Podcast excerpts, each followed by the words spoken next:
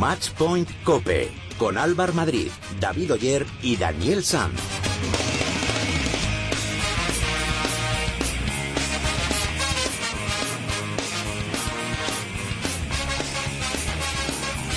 Muy buenas, ¿qué tal? ¿Cómo estáis? Bienvenidos al programa especializado en tenis y en padel de cope.es. Bienvenidos al capítulo número 15 de Matchpoint Cope. Semana de contrastes en el mundo del tenis. Por un lado, decepción con la derrota del equipo español de Copa Federación, que perdió la eliminatoria ante Rumanía por 3 a 2.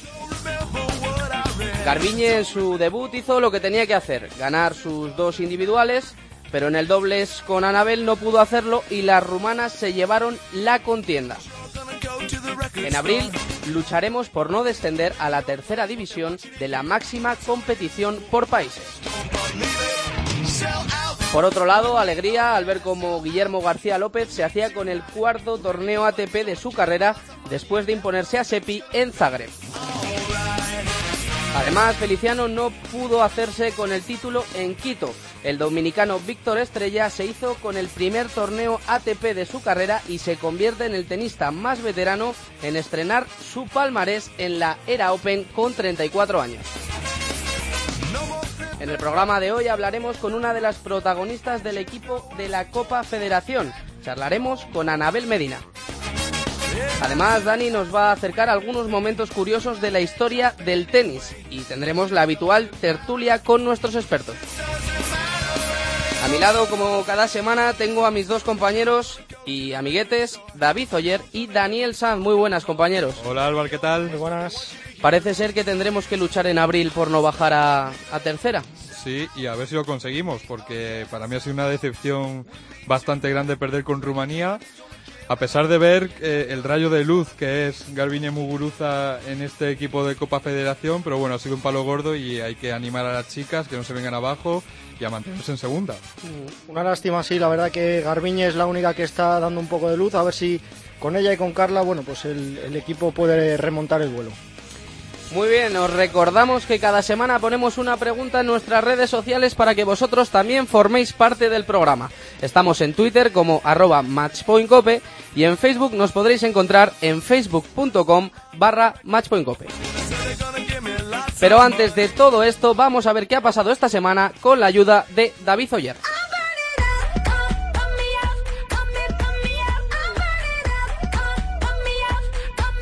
Hemos tenido este fin de semana eliminatoria de Copa Federación. Este fin de semana, como decía, las nuestras peleaban con Rumanía por ascender a Primera División, pero no pudo ser. De nuevo se escapaba una eliminatoria en el quinto y último punto. Papel estelar de Garbiñe Muguruza, que debutó con España ganando sus dos puntos, entre ellos a Simona Halep, pero no pudo llevarse el dobles donde formaba pareja con Anabel Medina y cayeron con Begu y Nicolescu por 5-7, 6-3 y 6-2. Estas eran las sensaciones de Garbiñe después de la eliminatoria? Bueno, muy buenas. ¿no? he podido aportar lo máximo que he podido al equipo con mis dos puntos. Ha sido una lástima el doble, pero bueno, dos partidos eh, difíciles, dos victorias muy buenas, además eh, en Rumanía contra Rumanía. Así que bueno, contenta de cómo he jugado y de mi debut. También habló la capitana Conchita Martínez que achacó algo de mala suerte por caer en los últimos partidos, pero que quiso animar a sus jugadoras para pelear por no descender a tercera suerte no está viendo, sobre todo, bueno, estamos siempre muy muy cerca, pero parece ser que el doble se nos está resistiendo. bueno, vamos a, intentar eh, coger la lectura positiva y, bueno, ir para adelante, ¿no? la próxima. Siempre cuando, cuando te caes hay que levantarse y hacerlo mejor y estoy segura que esto va a cambiar, pero bueno, eh, una vez pasa, pues claro, ahora pues, estás un poco tocada. La noticia positiva del fin de semana ha sido la victoria de Guillermo García López en Zagreb después de derrotar a Sepi por 7-6 y 6-3. Con 31 años es el cuarto torneo que consigue el español número 33 del mundo que derrotó por primera vez en su carrera a Sepi y estaba así de emocionado. El partido ha sido duro desde el principio porque Andrea es un jugador realmente duro, jugando siempre desde la línea de fondo y pegando muy buenos golpes de derecha. Es un jugador muy sólido que pelea mucho. Otro español que también ha llegado a la final pero que no ha podido hacerse con el torneo ha sido Feliciano López, que se quedó a un set de ganar el torneo de Quito. Se lo llevó el dominicano Víctor Estrella, que con 34 años se convierte en el tenista más mayor en la era Open en estrenar su palmarés. El resultado fue 6-2, 6-7 y 7-6. Este era Feliciano López el toledano después de perder la final. Creo que no ha sido justo el trato que, hemos recibido, eh, sobre todo yo en este caso, que ayer estaba jugando con Fernando a las 10 y media de la noche aquí y cuando salí de la pista me dijeron que jugaba a la una, pues me llevé una sorpresa, la verdad. Pero bueno, eh, acorde a las normas del ATP era permitido y así lo hicieron y ya está, ¿no? Y, hoy he salido a la pista a dar todo lo que tenía y, y Víctor ha sido justo vencedor. En tenis de mesa se ha jugado la decimocuarta jornada de la Superdivisión masculina. El UCAN Murcia es líder con 29 puntos y cierra la tabla el San Sebastián de los Reyes y el Hispalis con 6. Buenas, soy Carlos Moyá y envío un saludo fuerte a todos los oyentes de Matchpoint Cope.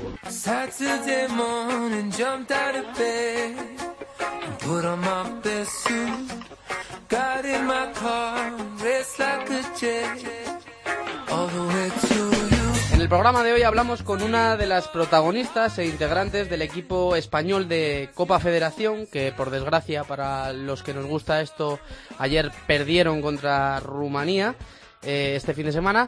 Y hablamos de Anabel Medina. Anabel, muy buenas. Hola. ¿Qué tal? ¿Cómo estás? Muy bien. ¿Dónde te pillamos?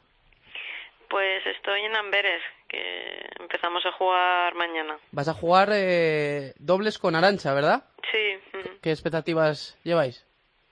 Bueno, a ver qué tal. Eh, llegamos ayer de, bueno, llegado hoy de, de Rumanía un poco todavía con, con todo el tema de la semana y el viaje y tal y nada, mañana a ver qué tal va. Bueno, vamos a hablar un poquito de lo que ha sido este, este fin de semana. El último partido, el de ayer, partido complicado, el público apretando, eh, la pareja rumana jugando muy bien, así, así es complicado, ¿no?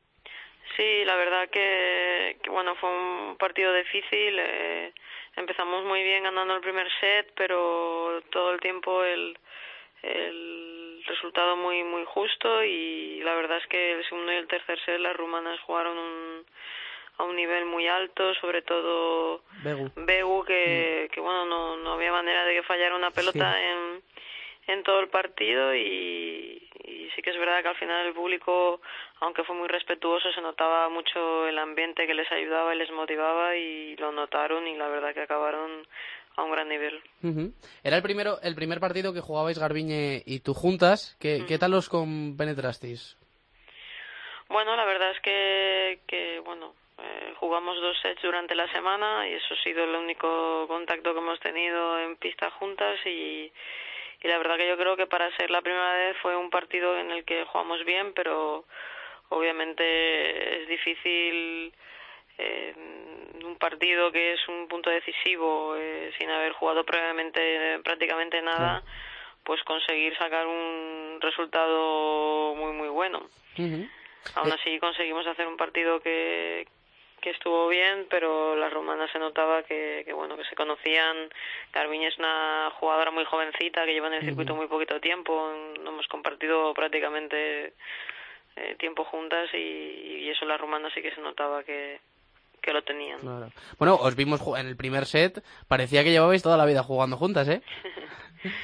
bueno, eh, es fácil jugar con Garbiñe, ¿no? Es una jugadora muy agresiva, con una capacidad tenística muy grande y y entre comillas hace las cosas más fáciles ¿no? a la hora a la hora de jugar. Anabel, se habló durante la semana de las condiciones de la pista, porque había una pista de hielo debajo y resulta que luego hicieron eh, la pista donde jugasteis vosotros y, debía haber grietas y, y, tal en la pista y bultos. ¿Cómo, cómo, ¿Cómo lo viste eso?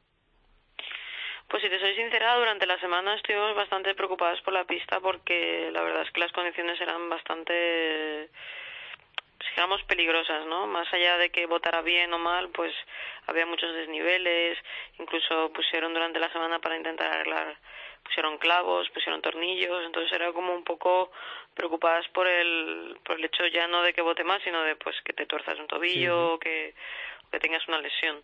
Pero la verdad, durante el fin de semana, yo por ejemplo con el dobles no, no noté, no noté tanto malos botes ni ningún problema quizá y estás más concentrada y le das menos importancia a estas cosas, te pones a correr y, ya está. y, no piensas, como dices, en que puedes sufrir una lesión o en algún momento al correr dices, bueno, hay que tener cuidado con la pista. No, yo creo que una vez te pones ahí a jugar, no, si te pones a pensar en la pista, hoy en día la pelota va muy rápida y si no estás simplemente concentrada en la bola, pues obviamente no, no puedes competir bien. Comentabas antes eh, la, calidad de Garbiñe, que es una jugadora con la que es muy fácil jugar. Decías, quizá nos faltaba eso en los últimos años, tener una tenista como lo tienen, por poner dos ejemplos de los dos últimos rivales, Polonia con Radwanska y, y Rumanía con Halep. Una tenista así nos da un plus muy importante, ¿no? Hombre, obviamente pues las jugadoras de, de gran calidad pues eh, ayudan no el, el, hecho de que de que Garbiñe pueda estar en el equipo pues obviamente aporta ese punto de, de calidad en el que en la primera eliminatoria lo ha demostrado no que pese a debutar eh, el primer partido consiguió ganar eh, quizá no no jugando un gran tenis pero sí demostrando una entereza muy grande a Begu que ha demostrado durante el fin de semana que ha jugado a un nivel muy bueno y luego pues ganando a Simona Halep la número 3 del mundo sin ningún tipo eh, de problemas no fue en dos sets no se vio peligro en ningún momento y y bueno eso pues en este caso la capitana supongo que le debe dar mucha tranquilidad crees que hubiera cambiado las cosas si si Carla hubiera ido Hombre, lo que está claro es que Carla es una jugadora que, que en Copa Federación ha demostrado que, que que tiene unos resultados muy buenos, eh, tiene un porcentaje de victorias muy alto y, y es una gran jugadora. Eh, contando también que pues que ellas han tenido buenos resultados en dobles juntas son compañeras con lo cual eh, obviamente sin desmerecer a las demás compañeras pues pues quizá la eliminatoria podía haber cambiado un poquito eh, mañana es el sorteo para la próxima eliminatoria que se disputará en abril, recordamos. Eh, los posibles rivales son Japón, Suecia, Paraguay o Bielorrusia. ¿Hay alguna preferencia?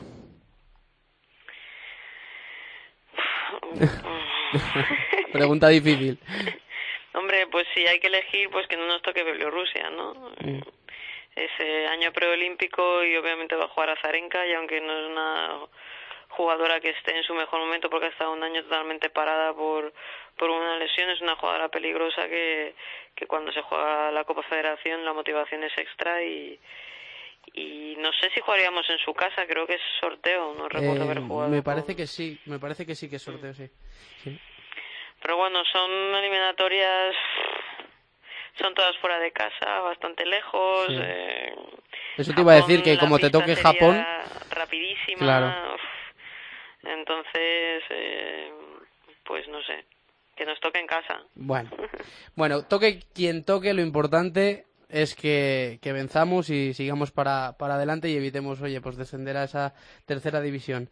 Eh, Anabel, muchísimas gracias por, por atendernos en este capítulo número 15 de Matchpoint Copé. A vosotros un abrazo. Un abrazo, adiós.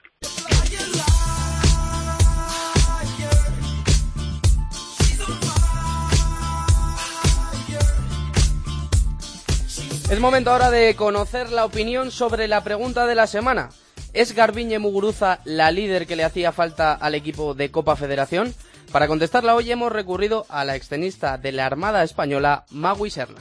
Garbiñe la, líder ideal, yo creo que absolutamente sí, y más después de verla la verdad este fin de semana. Eh, yo la verdad que bueno, incluso felicité a Conchi por el juego de, de bueno, del equipo en general, pero lo de Garbiñe fue algo bueno, excepcional. Yo creo que jugó súper bien. Yo jugaba también, hice los nervios que pasan para hacer una primera eliminatoria de Set Cup. Creo que la supo manejar súper bien y bueno, jugando un nivel de tenis mm, altísimo. O sea que yo sí que creo que es una líder y encima con 21 añitos, o sea que espero que por muchos años y, nada, que es alucinada con el juego. Yo creo que, que nos va a dar muchas alegrías este año. Muchas gracias, Magui. Y ahora Es momento de analizar todo lo que ha dado de sí esta semana con la eliminatoria de Copa Federación y con los torneos que se han disputado. Está con nosotros aquí en el estudio nuestro compañero y experto en tenis de la casa, Ángel García. Muy buenas, Ángel. Hola, chicos, muy buenas. Y también contamos con la presencia de Rafa Plaza, eh, redactor jefe de Tennis Topic. Muy buenas, Rafa. Hola, ¿qué tal? Buenas tardes. Bueno, vamos a empezar con la pregunta de la semana, si os parece. ¿Veis en Garbiñe la líder que le hace falta a este equipo de Copa Federación? Sin duda, pero con paciencia. Eh, lo venimos contando, por ejemplo, en, en Tennis Topic, en la web que dirige, en el portal que dirige Rafa Plaza. Eh, recuerdo que escribí un artículo hace tiempo de que Garbiñe sin duda va a ser una gran francotiradora, pero de momento tiene que averiguar los secretos de la pistola, luego del fusil y luego ya tendrá la ametralladora en sus, en sus manos. Entonces, eh, ¿qué quiero decir con esto? Que hay momentos que se va del partido. Por ejemplo, en el dobles, después de dos victorias impresionantes en individuales, es cierto que Anabel empieza a fallar voleas que no ha fallado nunca, pero también es cierto que, que Garbiñe se va de cabeza, empieza a desesperarse, empieza eh, a enfadarse consigo misma y es Anabel la que tiene que hacer un poco de, mami, como contaba Rafa Plaza en su crónica, eh, y, y, explicándole, pues eso, que, que, estaban todavía en partido y que todavía había opciones. Es decir, sin duda el futuro es de Garbiñe, pero paso a paso, y por eso tiene a su lado a Alejo Mancisidor, que me consta que le dice las cosas muy claritas y que cuando le tiene que decir que se ha equivocado, se lo dice. Creo que sí, que evidentemente el futuro es de Garbiñe, pero con dos interrogantes. El primero es saber si cuando no haya Juegos Olímpicos, como es el caso de ahora, eh, su compromiso con el equipo va a ser regular, ¿no? Evidentemente, si no se puede contar con ella, pues estamos en lo mismo de siempre. Ahora tiene que jugar tres eliminatorias entre 2015 y 2016 para poder jugar en esas Olimpiadas. Eh, es evidente que el debut eh, contra Rumanía fue espectacular. No es fácil jugar fuera de casa, ganar tus dos individuales y encima ganar la Simona Halep, que es la número 3 del mundo y bueno, finalista de Roland Garros, del Mutuo Madrid Open y de, varios torneos más del año pasado. Pero hay que ver eh, el compromiso, ¿no? Si va a ser intermitente eh, o va a ser una cosa regular. Yo se lo preguntaba, tenía la oportunidad de esta semana y le decía, ¿vas a ser como Conchita Martínez, que jugó casi 100 partidos, o vas a ser como Sarapova, que ha jugado perfectamente? Es algo me parece una barbaridad, ¿no? Solo juega cuando hay Juegos Olímpicos. Y me respondió, bueno, eh, yo ahora mismo estoy disponible para jugar, Sarapova es la número 2 del mundo y un calendario apretado y ya veremos qué pasa en el futuro. Uh -huh. Entonces, ese es el principal interrogante, ¿no? Saber qué va a. Por potencial, evidentemente, que es el futuro. ¿Qué os ha dejado esta eliminatoria? ¿Qué, ¿Qué supone haber perdido contra, contra las rumanas? Pues mucho peligro, porque bueno, era una eliminatoria difícil, pero que se podía ganar. Yo no tengo duda de que si hubiese estado Carla Suárez, un punto individual hubiese sacado y con la gran actuación de, de en los individuales si hubiese pasado. Pero bueno, eso es lo de siempre, como pensar que en Brasil, si hubiesen ido alguno de los primeros espadas, también se hubiese ganado. Eh, al final te deja preocupación, porque por un lado, eh, se ve que cada vez el compromiso de los tenistas españoles mmm, con las competiciones por países es menor. Recordaba Rafa el caso de Conchita, recordamos todas las ensaladeras que han ganado los chicos, pero parece, y es un hecho, que, la Davis y la Fed Cup empiezan a molestar en según qué, en según qué momentos y para según qué, tenistas. Y luego, por otro lado, mmm, no me resisto a decir que Gala León llegó al cargo el 22 de julio de, de 2014 desde entonces se han disputado dos eliminatorias, pleno de derrotas, las dos se han perdido, tanto en chicos como en chicas, y desde entonces pleno de cargos también, dos de dos, eh, la dirección deportiva y la capitanía de, de los chicos. Espero que ahora no le dé por asumir también la capitanía de las chicas. Rafa. A mí me, da, me deja la sensación de, por decir un poco distinto a lo que ha comentado Ángel, de lo cruel que es, puede llegar a ser este deporte, ¿no? Eh, hace un año exactamente, España estaba a, a dos sets de estar en semifinales de Copa Federación. Hoy está, bueno, va a estar peleando por no bajar a tercera, ¿no? Mm. Se ha perdido, se perdió con República Checa en el quinto punto en Sevilla, se volvió a perder en el quinto punto en Barcelona contra Polonia y ahora se vuelve a perder en el quinto punto contra, contra Rumanía en, en Galati, ¿no? Eso hace ver un poco lo igualado que está. Al margen de todo, yo estoy 100% convencido de que eh, si Carla Suárez va a esta eliminatoria, la eliminatoria se saca adelante, porque contando los dos puntos de Garbiñe, eh, el fondo de armario García Mayer y posiblemente, nunca es algo que puede pasar, ¿eh? pero posiblemente yo creo que, podría haber ganado una eliminatoria complicada de equipo. Estar ahora en la situación en la que está, jugándose en plena temporada de tierra batida, que va a ser en abril, eh, sin saber dónde vamos a tener que ir, porque igual hay que hacer un viaje fuera, igual es dentro, y, sin saber el compromiso de la jugadora, ¿no? Y peleando por estar en tercera cuando hay cinco en el top 100 y dos en el top 25. Uh -huh. Evitar también que nos toque viajar a Japón.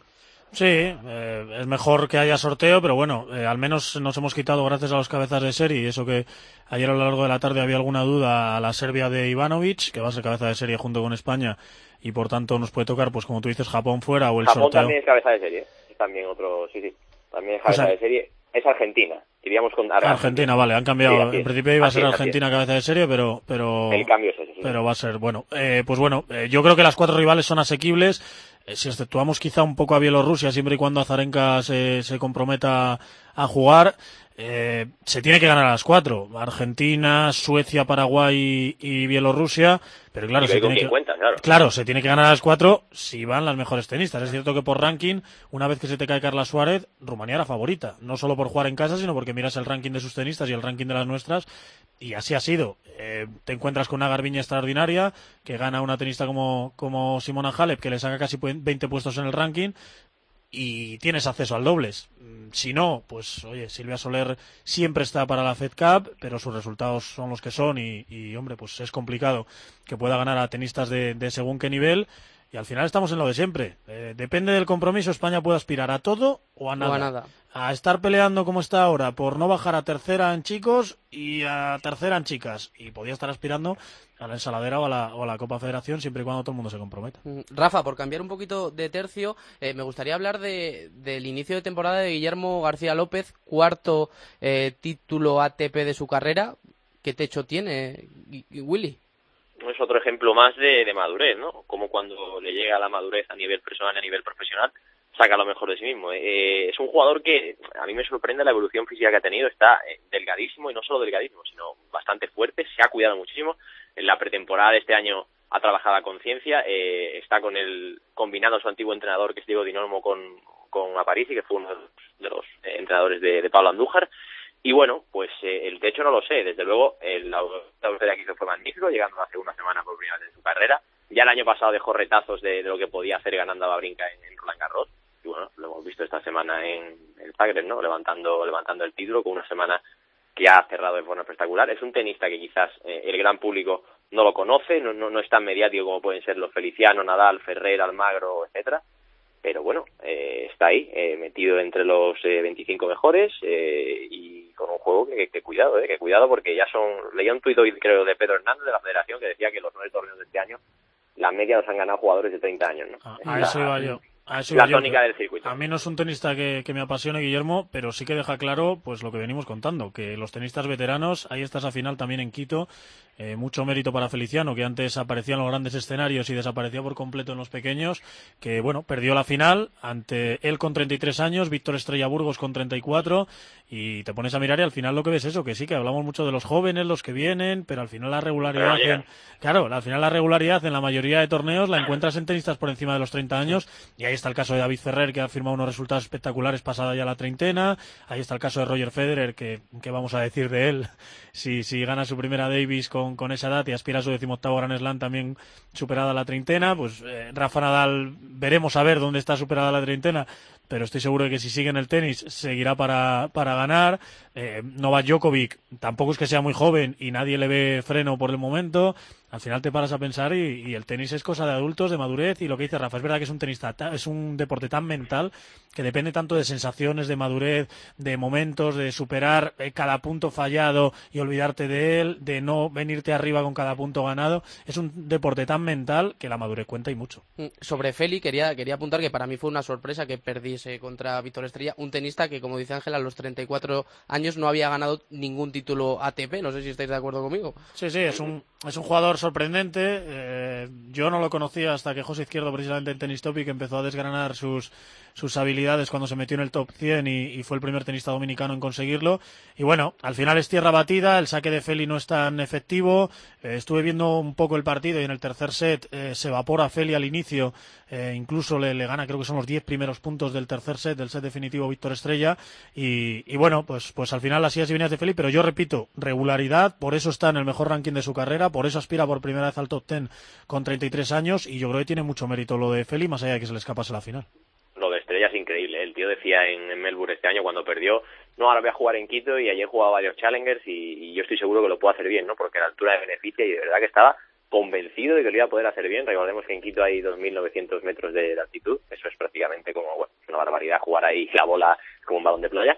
Eh, y lo logró. El año pasado fue el, jugador de la República Dominicana en llegar al top 100 con esos 33 años, ahora con 34 gana su primer título ATP y hoy, por ejemplo más de madurez y otro ejemplo más de, de la tónica que está en el circuito me, gustaría que escucharais las palabras de Feliciano eh, ayer tras el partido. Mm, quizá rajando un poquito de, la organización y del ATP.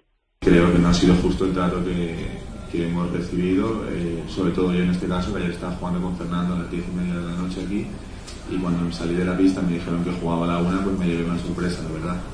Pero bueno, eh, acorde a las normas del ATP era permitido y así lo hicieron y ya está, ¿no? Y, hoy he salido a la pista a dar todo lo que tenía y, y Víctor ha sido justo vencedor al final estamos en las mismas. Eh, yo estoy de acuerdo con Feli, evidentemente no puedes eh, terminar un partido eh, tan tarde y jugar al día siguiente la gran final sin, sin apenas descanso, pero estamos en las mismas. Hay torneos, recuerdo el de Sao Paulo cuando lo ganó Rafa Nadal con unas pelotas que casi no son reglamentarias, con un tierra batida que no está ni mucho menos compactada y que casi no es reglamentaria. Al final la ATP se mueve por ir consiguiendo nuevas ciudades, nuevos torneos y tampoco está muy pendiente. Si nos quejamos y con toda la razón del mundo en el ATP World Tour, imaginados fuera de ese circuito mundial en Challengers, en Futures, lo que tienen, lo que tienen que soportar los chavales, imaginaos. Eh, no, al final con esto de los Sedul, eh, sí que es cierto que al final depende mucho de las televisiones y de los intereses del torneo. Y se cometen barbaridades, como se han cometido a veces en Roland Garros con Rafa Nadal o en Wimbledon, y, barbaridades como la de, como la de Feli. Es injusto, pero al final es lo que dice él. Si las normas lo permiten, si hay el mínimo de descanso, el after suitable rest que dicen los la gente del ATP, pues a jugar y a intentar ganar, que es lo que hizo. De todas formas, es eh, inadmisible que en un torneo de, se entiende, ¿no? Del máximo nivel, aunque en este caso es un 250, este, de la cuarta categoría en la élite, eh, haya un apagón de luz como el que hubo en Quito en la semifinal entre Velázquez y Feliciano y, estar parados una hora y media porque es que se fundieron los plomos y solo se podía jugar en la pista uno con el doble porque si encendían el generador de la pista central se iba toda luz. Oiga, oiga usted, que estamos hablando de que es ATP, es máximo nivel. ¿Cómo no puedes tener previsto que se va a luz, que no se va a luz? Pues por una cosa muy sencilla, Rafa, y tú lo sabes mejor que yo, porque al final se van cayendo ciudades, se van cayendo torneos, eh, Valencia está agarrándose con, con los dedos como puede, y al final es aceptar cualquier ciudad. Oye, ¿quieres subir de Challenger a ATP? Perfecto. Vale, pero voy a flexibilizar un poquito las normas y, las, y las exigencias y las necesidades, porque si no, no llegas a tiempo. Ahí estamos. En fin, Rafa, Ángel, como siempre, un placer charlar con vosotros. ¿eh? Un abrazo, chicos. Muchas gracias, un abrazo. As the sun goes down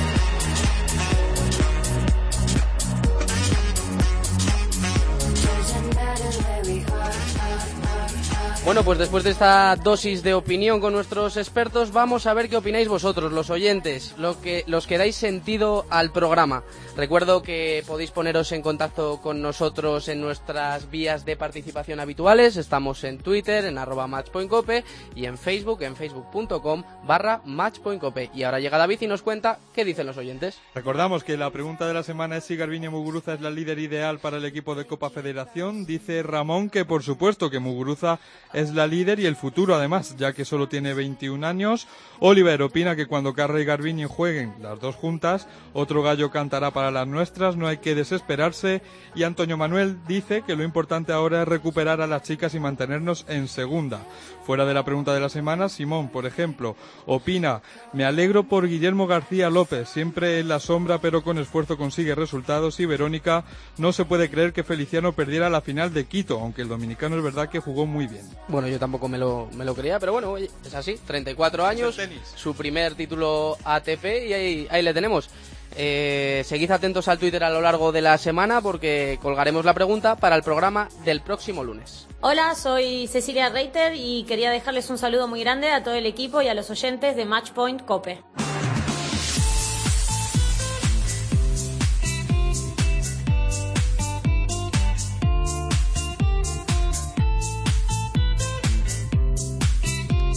Dani, me parece que traes una historia de esas que me gustan a mí, que nos vamos a reír tú y yo un ratillo, ¿no? Pues sí, Alvar, traje hace una semana, si te acuerdas, una tanda de locuras que se han visto en una pista de tenis. Hoy traigo otra tanda, son un poco más light, más suaves, eh, más bien se podría decir, más que locuras, son unos cuantos momentos curiosos de este deporte.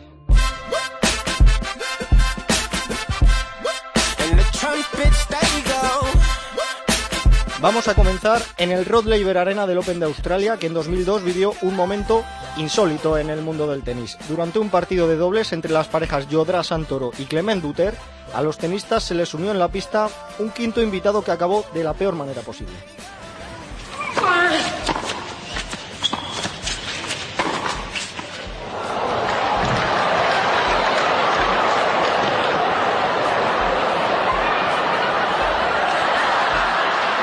Durante un punto, un pájaro cruzó volando la pista con tan mala suerte de que un golpe de Mikael Yodra, la bola le impactó en pleno vuelo, el pájaro desgraciadamente quedó en el suelo, el público estaba boquiabierto ante la situación, pero como hemos escuchado rápidamente, Julien Buter se acercó, se arrodilló y se santiguó delante del animal inmóvil, quitando hierro al asunto y provocando esa risa del público. que hemos hay, escuchado. hay- hay que tener puntería para dar a un pájaro jugando en un partido, ¿eh? Y en O sea, pleno, en pleno vuelo. le, le pides, yo creo que le pides 100 veces que repita el golpe para dar al pájaro y no acierta. Yo creo que ni vio al pájaro, de hecho.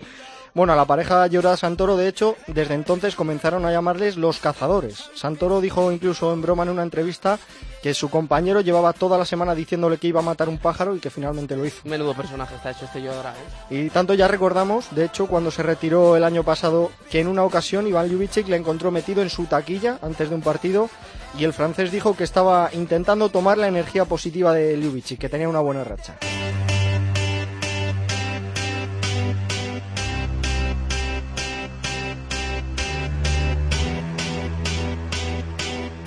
Y del Open de Australia de 2002 a la final de Copa Davis de 2003, también disputada en ese país. Se enfrentaban Australia y España y creo que ya sé lo que nos vas a poner, Dani.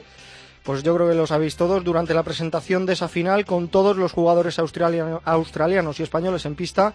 Un hombre llamado James Morrison era el encargado de hacer sonar con su trompeta los himnos de ambos combinados nacionales. Pero cuando anunciaron el himno español,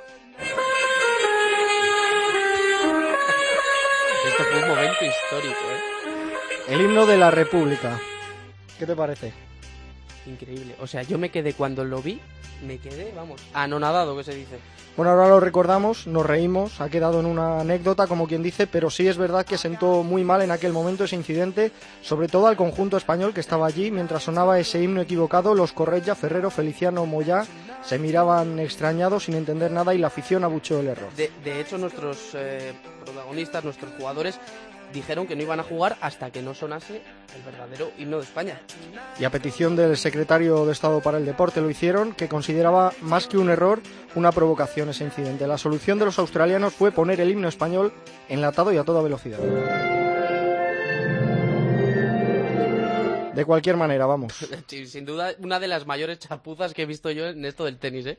Después del incidente, los nuestros dieron una rueda de prensa y así explicaba Juan Carlos Ferrero cómo vivió ese momento. Me extrañé mucho, ¿no? Porque yo ese himno lo- no, lo, no lo había oído en mi vida, ¿no? Y creo que, que bueno, fue un error bastante grande por parte de la organización y, y bueno, han intentado arreglarlo como conforme han podido y más o menos pues lo arreglaron bien, ¿no? Más o menos, más o menos lo arreglaron.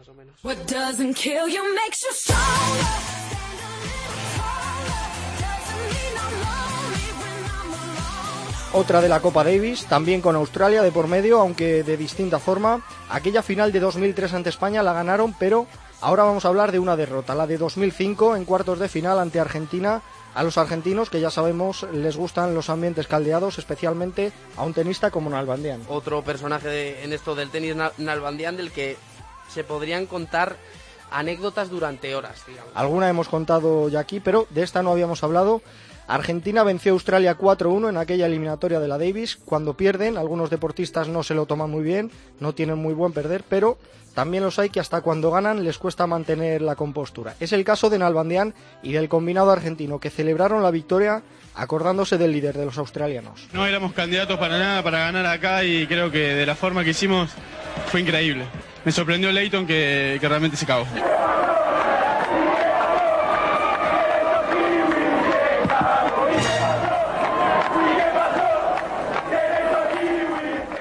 Qué pasó? ¿Y qué pasó? Que Leighton Hewitt se cagó, coreaban los A- argentinos. auténticos barras bravas estos, ¿eh? Sí, se les fue la pinza. Alguno de, como Nalbandián, de hecho, se le iba bastante a menudo.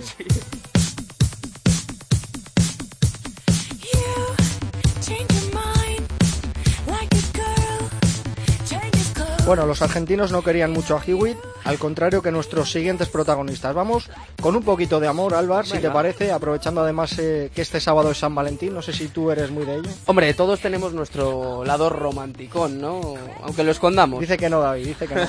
bueno, pues te voy a presentar a unos cuantos fans para quienes el plan perfecto de San Valentín sería casarse con su tenista favorito. Y ahora vas a entender por qué. Open de Australia de 2010, estamos que lo tiramos hoy con Australia.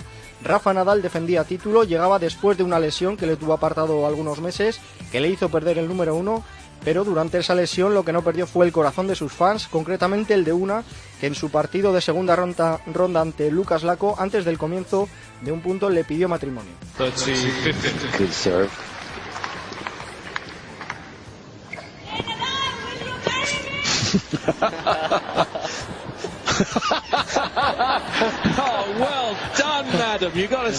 Nadal, tan concentrado como siempre, sonrió e hizo un gesto con la mano a modo de saludo, como dándose por enterado de la propuesta. Oye, fue algo bonito, normal que a Rafa le hiciese gracia. Y con más humor incluso se lo tomó nuestra siguiente protagonista, Wimbledon 1995, partido entre Steffi Graf y Kimiko Date. La alemana no solo enamoró con su tenis a Andrea Gassi, también a un hombre que se encontraba entre el público aquel día y que quería casarse con ella. Eso sí, antes de darle una respuesta, Steffi quería saber algo sobre su pretendiente.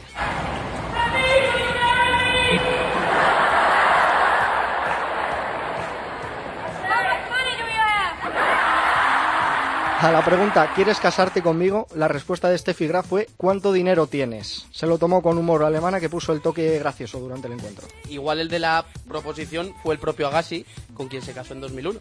Quien sabe el caso es que Steffi le dejó la puerta abierta a su fan. Quien se mostró más reticente, sin embargo, fue otra tenista a la que le ocurrió lo mismo, María Sarapova. Hombre, también para mí es una de las chicas más guapas que de este circuito WTA. ¿eh? Sí, no sé cuántas proposiciones como esta recibirá, quizá muchas, pero el caso es que no le hizo mucha ilusión. ¿eh?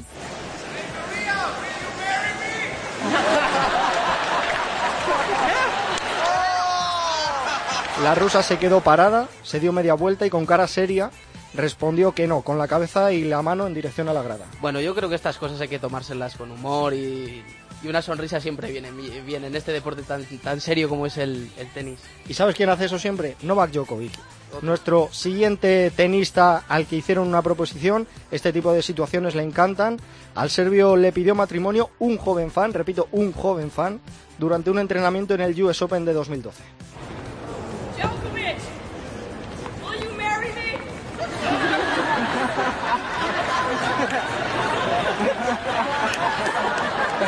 Ni corto ni perezoso, Novak pidió al chico que bajase a la pista, le dio su raqueta y le dejó que hiciese unos saques ante la mirada de los asistentes y después le dio un abrazo.